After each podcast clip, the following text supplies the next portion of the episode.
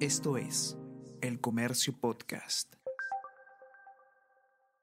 De conformidad con el artículo 122 de la Constitución Política del Perú y estando a lo acordado se resuelve nombrar presidente del Consejo de Ministros al señor Héctor Valer Pinto. Regístrese, comuníquese y publíquese. Héctor Valer Pinto, juráis por Dios y estos santos evangelios desempeñar leal y fielmente el cargo de presidente del Consejo de Ministros que os confío? Sí, juro. Si así lo hicieres, que Dios os premie, y si no, Él y la patria os lo demande. Muchas gracias, presidente.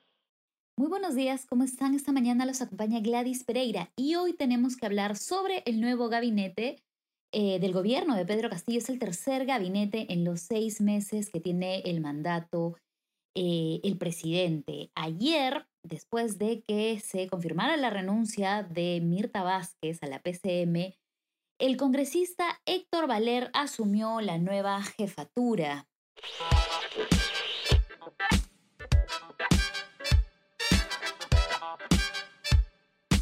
Esto es Tenemos que hablar.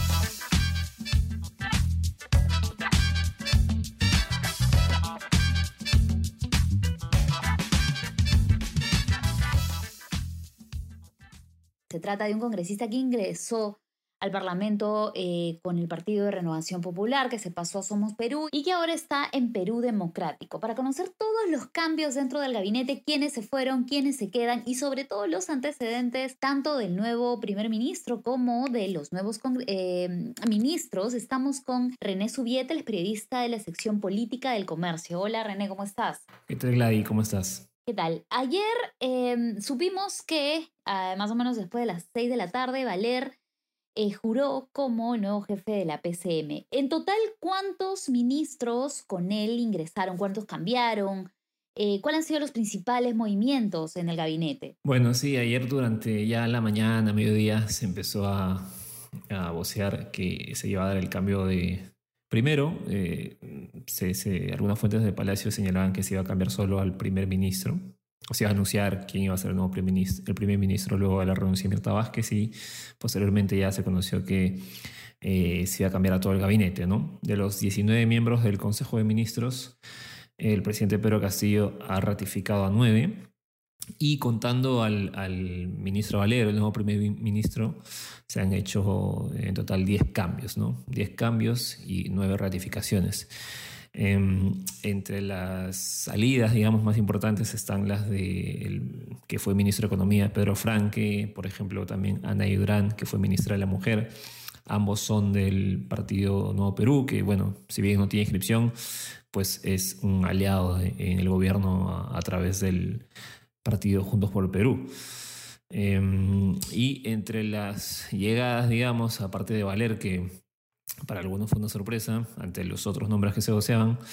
Están también el del ministro de Interior, eh, Alfonso Chávarri, eh, un miembro del partido Somos Perú, que es eh, nuevo ministro de Cultura, por ejemplo, ¿no? Algunos de los cambios. Ahora, sobre el tema del, del, ministro del Interior, es importante recordar que esta nueva crisis, entre otras cosas, se agudizó cuando el entonces ministro Abelino Guillén del, Interior eh, tuvo unos, eh, digamos, unos eh, discrepancias con el jefe de la policía. Eh, él ya había anunciado su renuncia unos días antes, desde el viernes, decía que el presidente no le contestaba y, y, y em, en estos últimos días finalmente Pedro Castillo anunció que salía Belino Guillén y también salía el jefe de la policía. Esto motivó a que finalmente Mirta Vázquez sintiera que ya no tenía respaldo ¿Qué se sabe del nuevo ministro que reemplaza a Abelino Guillén? Eh, bueno, sí, como bien dices, digamos, el, ministro del Interior estaba pues en medio de la, o este sector está en medio de la crisis política reciente en el gobierno del presidente Castillo, una crisis generada por él mismo, por su indecisión de respaldar eh, al exministro Guillén o al excomandante general de la policía eh, Gallardo. Esta indecisión, ese tira y afloja, finalmente, como dices, eh, resultó con la salida de Guillén, la posterior salida también de Mirta Vázquez, y en medio pues, de estas discusiones, digamos, en, del día lunes, entre el presidente Castillo y la ministra, la ex ministra Bajes, apareció el nombre de justamente Alfonso Chávarri. Eh, lo que sabemos es que el presidente Castillo planteó justamente, ya, ya tenía en mente reemplazar a Guillén con Alfonso Chávarri, lo cual no eh, le pareció a la ministra, a la ex ministra Bajes y esta imposibilidad de encontrar consensos para ver quién iba a liderar el Ministerio del Interior también llevó a Vázquez a renunciar. Chavarri es un policía eh, cajamarquino, retirado. Em, es una persona llegada al exministro del Interior, Luis Barranzuela, que también fue cuestionado en este gobierno. Tiene una sentencia eh, por abuso de autoridad y también ha sido investigado, ha tenido dos procesos, por, uno por tráfico ilícito de drogas y otro por el delito contra la administración pública. Es desde ya, eh, de acuerdo también a lo que han tuiteado algunos congresistas o eh, de, distintas bancadas eh, en redes sociales o expresado en otros medios, es desde ya uno de los ministros cuestionados, digamos, de este nuevo gabinete, además también del propio primer ministro Valer, ¿no? considerando que, digamos, es un ha sido nombre eh, eh, en la Comisión de Ética, tiene algunas sanciones propuestas por la Comisión que deben discutirse con el Pleno, viene pues de distintas, este, eh, de, representar distintos colores políticos. tiene también otros cuestionamientos, así que vamos a ver cómo en las próximas horas avanza o, se dan las perspectivas sobre ese nuevo gabinete. Claro, justo también uno de los cuestionamientos a Valer en su papel de congresista ha sido que eh, es uno de los que presentó este proyecto de ley para ampliar automáticamente las autorizaciones de todas las combis y coasters de Lima y Callao por 10 años más, ¿no? Y de una de las críticas más importantes al gobierno de Pedro Castillo es que desde el Ministerio de Transportes y Comunicaciones pareciera que no hay, o mejor dicho, que hay un intento por retroceder en la reforma de transporte y era casi lo único con lo que coincidía con el Congreso y ahora, bueno, este congresista pasa a ser parte del Ejecutivo. Em, ha dado algunas declaraciones eh, iniciales, Valer ya como eh, jefe del gabinete, ¿qué es lo que se sabe de él y sus primeras eh, observaciones?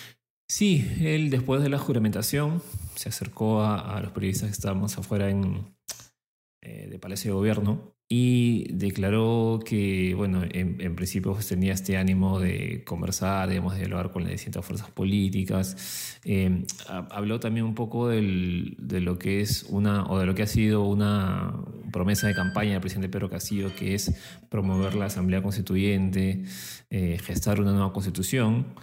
Según él, desde el Ejecutivo se está cumpliendo esta promesa de campaña, pero eh, él plantea que se debe, sí, preparar lo que, es un, lo que llama un momento constituyente para esta nueva constitución, pero que cree que esto no se va a dar, pues, digamos, en el corto o mediano plazo, que tiene que ser, según él, en cuatro años por lo menos, para que se pueda convocar a todas las fuerzas políticas. Según él, también la crisis política, pues, que derivó en, este cambio de gabinete ya pasó.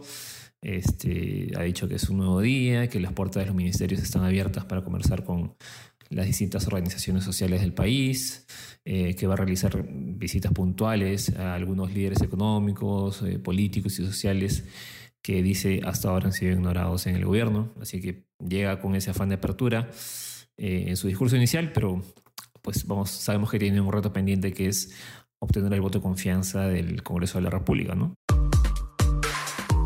Escucha todos los podcasts que el Diario El Comercio trae para ti las cinco noticias del Perú y el mundo. Tenemos que hablar. Easy Byte. Primera llamada y jugamos como nunca. Escúchalos en la sección podcast del comercio.pe o a través de Spotify, Apple Podcast y Google Podcast.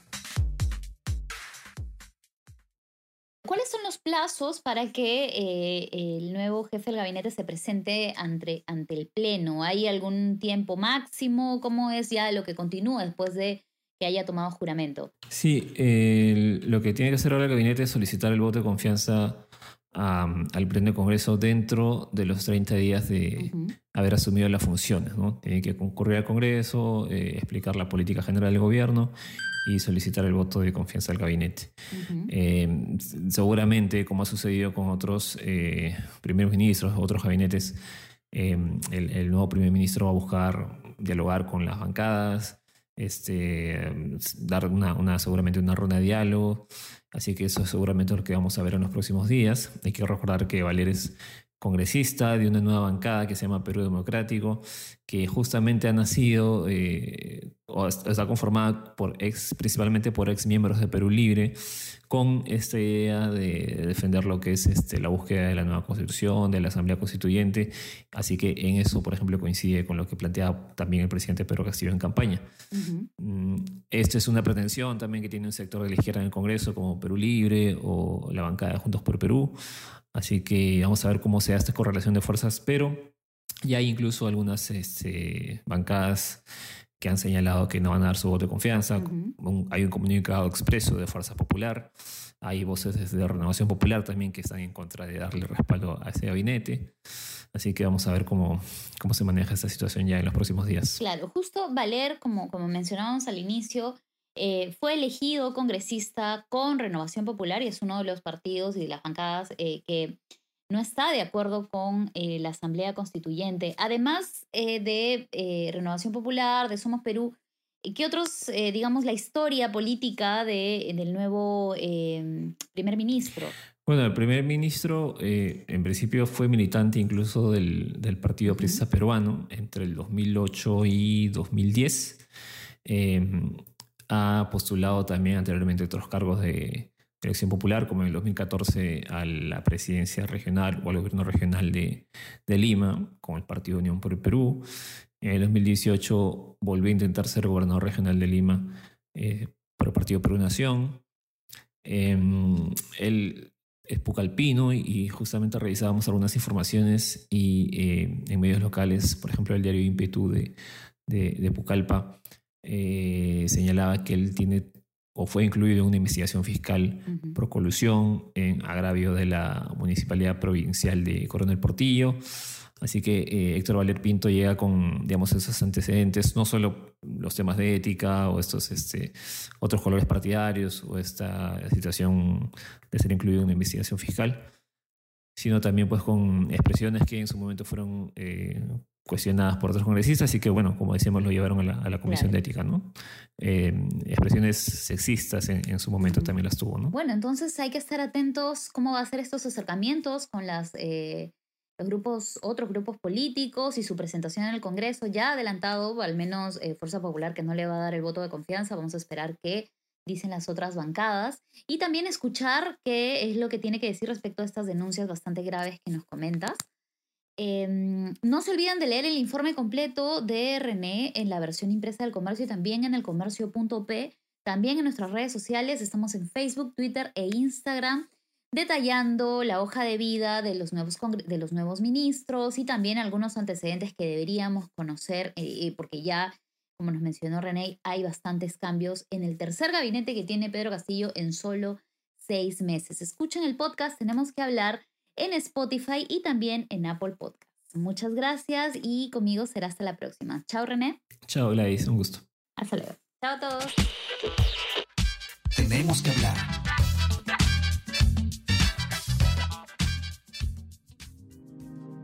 El Comercio Podcast.